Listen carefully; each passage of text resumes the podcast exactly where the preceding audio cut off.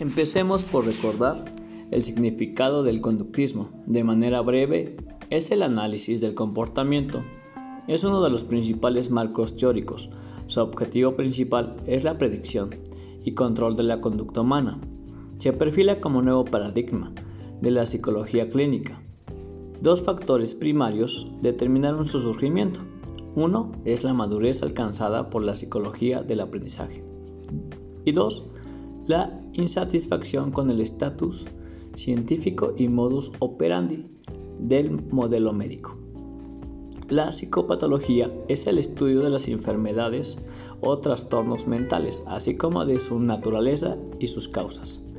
La perspectiva de la psicopatología identifica los factores que dan inicio a un problema mental, relaciona las conductas observables de estímulo-respuesta y establece que el comportamiento se aprende mediante la interacción con el entorno. La perspectiva psicodinámica esta habla de la creencia de las experiencias que en la infancia se moldean, quiénes son las personas y cómo son hoy. Ejemplo de ello, el inconsciente es uno de los efectos más poderosos sobre el comportamiento y las emociones. Ningún comportamiento carece de causa y por tanto está determinada.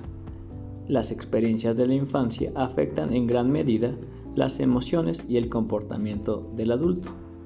El ello, como el ego y el superyo, construyen la personalidad, los impulsos detrás del, del comportamiento y cómo son. Uno de ellos es el instinto de elevación y el impulso sexual.